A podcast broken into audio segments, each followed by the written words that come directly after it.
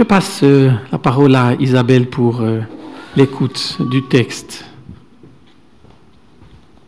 Bonjour à tous. Nous écoutons le livre de l'Ecclésiaste au chapitre 11, les versets 1 à 7. Jette ton pain à la surface de l'eau et avec le temps, tu le retrouveras. Donne-en une part à sept ou même huit personnes, car tu ne sais pas quel malheur peut survenir sur terre. Si les nuages sont pleins de pluie, ils la répandent sur la terre. Et si un arbre tombe vers le sud ou vers le nord, il reste à la place où il est tombé. Celui qui observe le vent ne sèmera pas, et celui qui regarde les nuages ne moissonnera pas. De même que tu ne connais pas le chemin suivi par le souffle de la respiration dans le corps, ni la manière dont s'agencent les os de l'embryon dans le ventre de la femme enceinte, de même, tu ne connais pas l'œuvre de Dieu, lui qui fait toutes choses.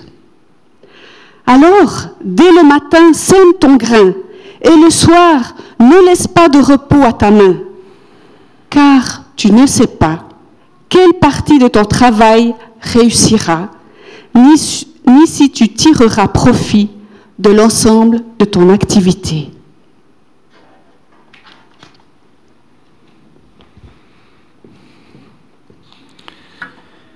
Dans un mois, à trois jours près, à quoi ça va servir de se souhaiter les uns aux autres? Bonne année alors qu'on sait très bien qu'il y aura encore le Covid dans cette soi-disant bonne année Jette ton pain à la surface de l'eau et avec le temps, tu le retrouveras. À quoi ça sert de construire ou de réaménager un magnifique bâtiment d'église comme le vôtre? Quand on sait les risques financiers qu'on encourt et qu'on voit le nombre d'églises qui connaissent des divisions et qu'on voit, ou alors qu'on voit leurs membres ne pas revenir après le confinement. Jette ton pain à la surface de l'eau et avec le temps, tu le retrouveras. À quoi ça sert de se marier? Aujourd'hui, quand on sait que 40% des couples se terminent par un divorce dans notre pays, du coup, même des chrétiens se mettent au concubinage. Jette ton pain à la surface de l'eau, et avec le temps, tu le retrouveras. À quoi ça sert, franchement, s'engager dans la vie d'église quand on voit tellement de membres participer au compte-gouttes de plus, avec le confinement, vous le savez, c'est tellement plus cool de rester à la maison le dimanche matin en pyjama au lieu de se déplacer au culte. Jette ton pain à la surface de l'eau et avec le temps, tu le retrouveras. Beaucoup se posent cette question. À quoi ça sert de faire des enfants aujourd'hui? Quand on sait le risque qui les attendent, en particulier les risques pandémiques et climatiques, la COP26 a déçu pour la 26e fois. Jette ton pain à la surface de l'eau et avec le temps, tu le retrouveras. À quoi ça sert de mettre sa confiance en Dieu quand on voit que les chrétiens ont autant de problèmes que les autres, quand on est durablement non exaucé et quand on voit Jésus qui a crié sur cette croix, Mon Dieu, mon Dieu, et pourquoi tu m'as abandonné? Jette ton pain à la surface de l'eau, et avec le temps, tu le retrouveras. Franchement, à quoi ça sert de travailler si c'est pour engraisser des actionnaires et craindre d'être licencié à chaque nouvelle fusion? Jette ton pain à la surface de l'eau, et avec le temps, tu le retrouveras. À quoi ça sert de vieillir si c'est pour se retrouver pendant de longues années seul et d'aimant en EMS comme j'en vois chaque semaine? Jette ton pain à la surface de l'eau et avec le temps, tu le retrouveras. Chers amis, je suis sûr que chacun de nous pourrait écrire une dizaine de ces refrains commençant par la question, mais au final, ça sert à quoi? Franchement, à quoi bon? Tout ce que je suis, ce que je fais, ce que je crois, ce que je donne, ce que j'espère Suivant les situations de vie difficiles que nous traversons, les échecs, les déceptions, les deuils, les détresses. Moi, j'ai entendu ce matin dans les annonces ces choses terribles que des personnes vivent actuellement, qui sont liées à votre communauté. On peut penser et dire, mais non, mais laisse tomber. Ce texte biblique de l'Ecclésiaste, il m'a beaucoup touché il y a très nombreuses années déjà. J'avais alors passé les fêtes de Nouvel An, couché et bloqué pendant plus d'un mois avec un lumbago, et forcément j'étais déprimé autant pour ma femme et mes enfants que pour moi-même. Dans le découragement de ma situation littéralement, physiquement bloquée, j'avais l'impression que le non-sens l'emportait. Et j'ai eu le temps de me dire, mais à quoi bon À quoi ça sert tout ce que j'ai entrepris dans la vie et dans le travail pendant toute cette année pour la finir comme ça, clouée au lit, au lieu de fêter avec tout le monde? Après le xème problème, une maladie ou après que quelqu'un nous ait fait mal, on peut se dire, écoute mon bonhomme, bouge pas. Arrête d'investir ou t'engager, de mettre tant d'énergie pour telle chose pour toi-même ou pour les autres. Écoute, arrête, observe d'où vient le vent.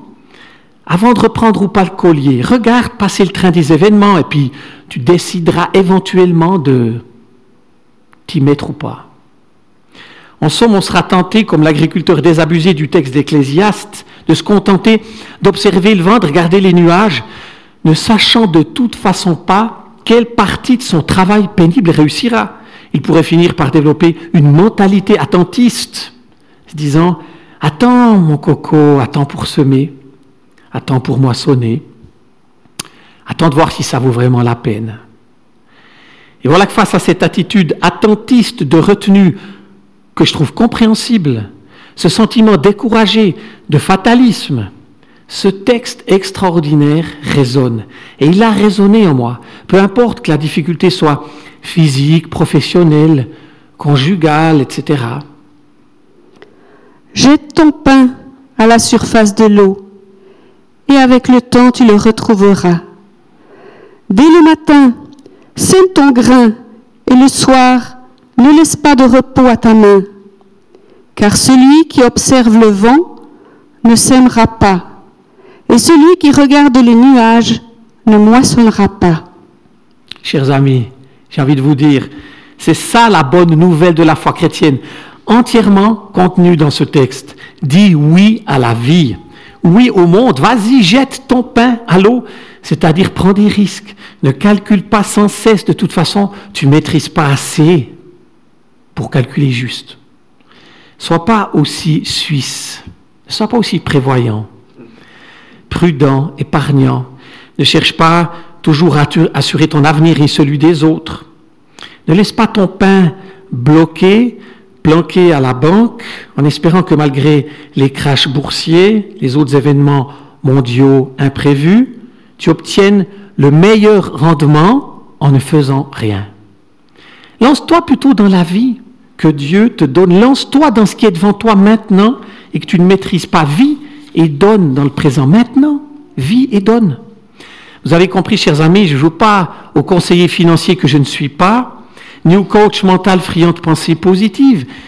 J'essaye juste d'utiliser différents langages, différentes images pour essayer de comprendre cette parole extraordinaire. Jette ton pain à la surface de l'eau. Le pain et l'eau, précisément, pourquoi ces images? Le pain, c'est facile, vous savez, ça représente depuis toujours l'essentiel, la base de l'alimentation des peuples. On pourrait donc traduire ou actualiser jette ton bien. En tout cas, pas ton superflu, jette ton pain, ton bien. Ce que tu es et as d'essentiel dans la vie, jette-le, engage-le, joue ton espérance. Risque ce que tu crois juste de faire, de dire dans la vie quotidienne. Maintenant, pourquoi l'expression jeter son pain à la surface de l'eau?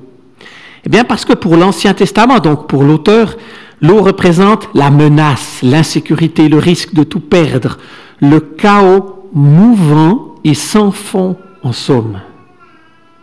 On pourrait donc traduire, oui, je sais, tu es entouré d'insécurité mouvante et s'en font.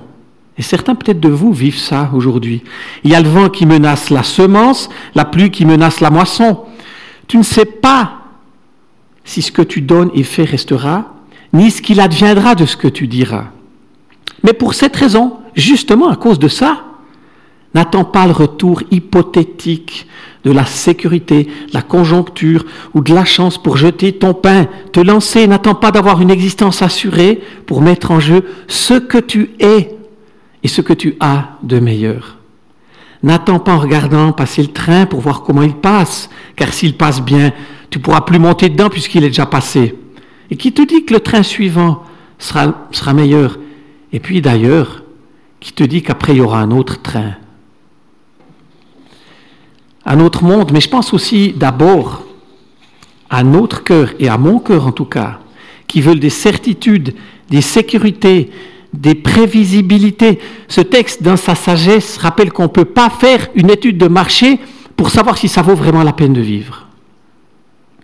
Ou pour rester dans l'image aquatique du premier, du premier verset, Dieu t'invite à te jeter à l'eau, même quand l'eau a la température de l'insécurité ou la couleur de l'échec. Alors vous me direz concrètement, ça veut dire quoi pour moi, avec l'hiver qui attaque les cordes vocales Ça veut dire quoi pour moi aujourd'hui de me jeter à l'eau concrètement?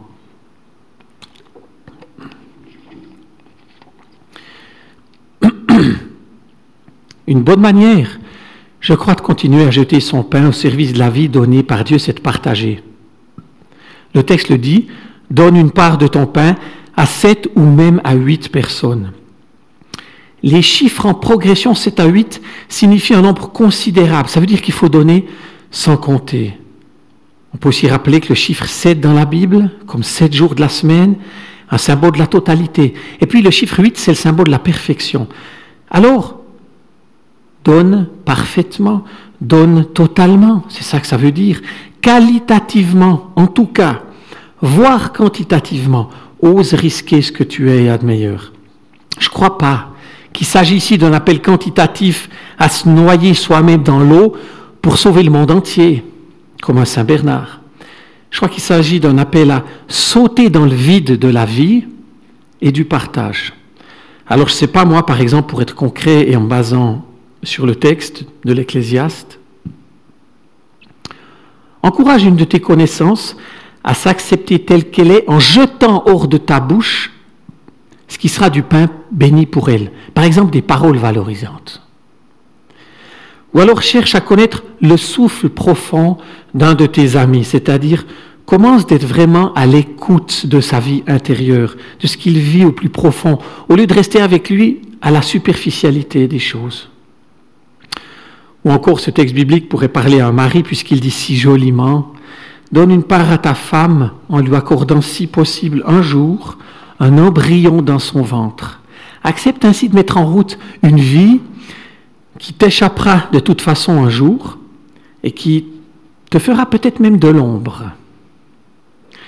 Ou comme dernier exemple d'une manière concrète de jeter ton pain à l'eau, fais le premier pas dans la réconciliation avec quelqu'un. C'est vraiment lui tendre une perche, comme on dit. L'Ecclésiaste dirait, c'est vraiment jeter ton pain à l'eau que de faire ça. Comment l'auteur peut-il nous appeler à vivre et à donner dans un tel détachement, dans une telle confiance? Eh bien parce que comme croyant, il sait qu'il vit lui-même de la générosité du Créateur. Et nous, aujourd'hui chrétiens, grâce à Jésus-Christ, nous pouvons encore mieux mesurer sous quel régime de grâce de générosité nous vivons. Depuis la venue du Christ, vous savez que nous sommes dans le huitième jour. La semaine s'arrête à sept jours, mais Jésus est ressuscité et c'est le huitième jour, ce régime de la grâce, de la générosité. Parce que Jésus nous a donné ce qu'il avait de meilleur, parce qu'il a donné sa vie jusqu'à la mort, complètement à ses dépens, jeté son pain dans le chaos de la croix en se laissant juger injustement, trahir, abandonné par ses amis. Il a ensuite retrouvé le pain de la vie pour lui-même. Et il a retrouvé le pain de la vie d'une vie nouvelle pour nous depuis Pâques. Ainsi, sur l'exemple même de Dieu le Créateur qui a créé sans savoir ce que nous ferions de sa création, ou plus fort encore, qui a créé en sachant ce que nous ferions de sa création. Et plus tard, sur l'exemple même de Jésus qui se lance à venir sur terre dans un monde chaotique, à ses risques et périls. L'auteur peut nous appeler à nous lancer nous aussi, en partageant notre vie, en engageant l'énergie qui nous habite, en distribuant notre bien, en faisant cadeau de la gaieté qui nous anime, en servant les autres avec nos dons, tant de possibilités d'entrer dans ce huitième jour, ce régime du don, de la générosité. Donner la vie et se donner dans la vie. Ça revient désormais pour le chrétien, je crois, à faire écho au don que Dieu a fait lui-même dans la création et au don de Jésus dans sa vie. Alors maintenant, certains diront jeter notre pain, ce qu'on est, ce qu'on a de meilleur dans l'eau mouvante, sans garantie. Est-ce que ce n'est pas déraisonnable, inconscient? Est-ce que c'est vraiment sage? Et c'est vrai, je crois, que la foi ne nous appelle pas à être naïfs, impulsifs, irresponsables. Je me souviens lors d'un week-end avec le groupe de jeunes dans le Jura bernois, pas loin d'ici, quand on était ado. Au moment de l'offrande, un copain qui venait de débuter son apprentissage avait donné dans l'élan de son cœur l'entier de son premier salaire d'apprenti qu'il avait dans son porte-monnaie. Pas par twint, hein il avait sorti les billets, les billets de sang, et il les avait mis tous dans l'offrande. Et moi j'étais étudiant, j'ai regardé ces billets de sang dans cette corbeille, et j'avais les yeux comme ça. Je sais plus quel montant c'était, mais c'était l'entier de son premier salaire d'apprenti. On avait tous trouvé ça magnifique. Waouh! Qu'est-ce qu'il est consacré, ce gars? Sauf qu'une heure après, on l'a trouvé en train de pleurer dans un coin. Il pleurait parce qu'il avait trop donné, tellement il avait voulu être spirituel. Je me souviens que les responsables, pleins de sagesse, lui ont demandé combien, avec le recul, maintenant, il trouvait juste de donner. Et ils lui ont rendu tout le reste de son argent. Ce jour-là, j'ai été très fier de notre groupe de jeunes, vraiment fier. Nous avons ensemble, avec ce copain autour de lui, vécu fondamentalement le fait de donner et de se donner mutuellement sans être dans le calcul ni pour autant dans un déséquilibre irresponsable. Donc voyez-vous, chers amis, je me suis dit en préparant cette prédication, mais c'est vraiment compliqué la foi.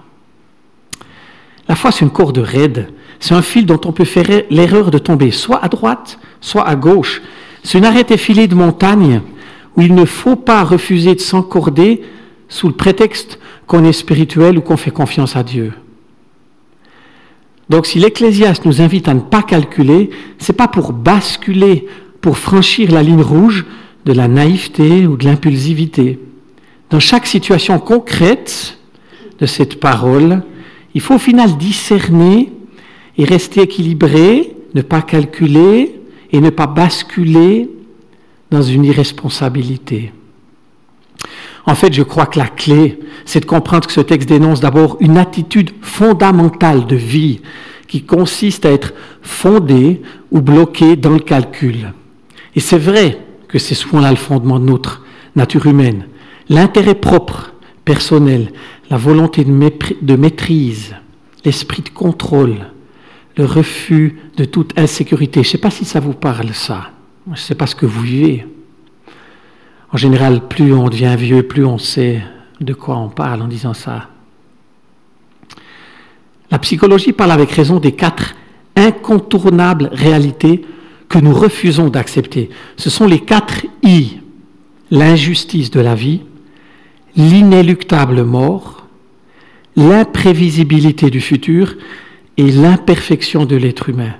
Ces quatre réalités en I de la vie, quand on y pense, quand on les vit, ça nous paralyse. Nous les vivons comme une menace et souvent refusons de nous avancer dans ces eaux qui sont vraiment troubles. Nous résistons au lieu de consentir à nous engager malgré tout dans la vie. L'attitude existentielle qui se cache derrière le raisonnement réflexe de la paralysie attentiste, calculée, parfois sensée à vue humaine, c'est ce que l'Évangile appelle le péché. Vous le savez, je pense. Vous savez que le péché, ce n'est pas d'abord une faute morale. C'est une attitude de vie fondamentale qu'on adopte tous très vite dès l'enfance et qui se base sur la méfiance. Je me méfie de moi-même. Je me méfie un peu de Dieu. Je me méfie surtout des autres. Au point de ne plus pouvoir se jeter à l'eau, de perdre la confiance qu'on saura nager, au point de ne plus croire parfois qu'il y a une bouée en Jésus-Christ, une attitude de vie fermée, centrée sur elle-même, c'est ça le péché. Alors maintenant, pour être franc avec vous, bien sûr que jeter son pain à l'eau, c'est du gaspillage, c'est sûr, à moins qu'il y ait des canards, bien entendu. Et plus sérieusement, oui, aux yeux de cette nature humaine pécheresse, fermée sur elle-même, se jeter à l'eau ou partager, c'est une forme de gaspillage, mais c'est le meilleur des gaspillages. Vas-y, gaspille ton bien, gaspille ta vie, ton énergie, ton amour, tes forces, tes dons, ta réserve de foi. Gaspille pour toi-même, gaspille pour l'autre, gaspille pour le Seigneur que tu aimes. En fait, nos textes s'appuient sur l'argumentation suivie. De toute manière, la vie est pleine d'impondérables. C'est notre forme de I de l'imprévisibilité de la vie de tout à l'heure, hein. impondérable. Il y a plein d'événements à venir qu'on ne connaît pas et qu'on n'attend pas. En fait, il y a plus de choses qu'on ne sait pas que de choses que l'on sait. Par exemple, je trouve ça fascinant, pas la fin, disons, de l'histoire, mais le début. Le Titanic, le plus grand transatlantique de son époque jugé et garanti insubmersible. Tiens, encore un i, hein, c'est bizarre. Ce navire ne devait pas couler ce 14 avril 1912 lors de son voyage inaugural. Il ne pouvait pas couler. Or, il coula en 2h20. Et plus des 1500 des 2223 passagers y laissèrent leur vie. Ou bien le mur de Berlin. Il ne pouvait pas tomber en novembre 1989. Les plus jeunes n'ont pas connu ça. Tous les milieux politiques, intellectuels, les milieux chrétiens, personne n'avait la foi que ce mur pouvait tomber, ou en tout cas tomber comme ça. Moi aussi, j'en étais persuadé avant que ça arrive. J'étais allé en URSS dans cet autre monde, de l'autre côté de ce mur.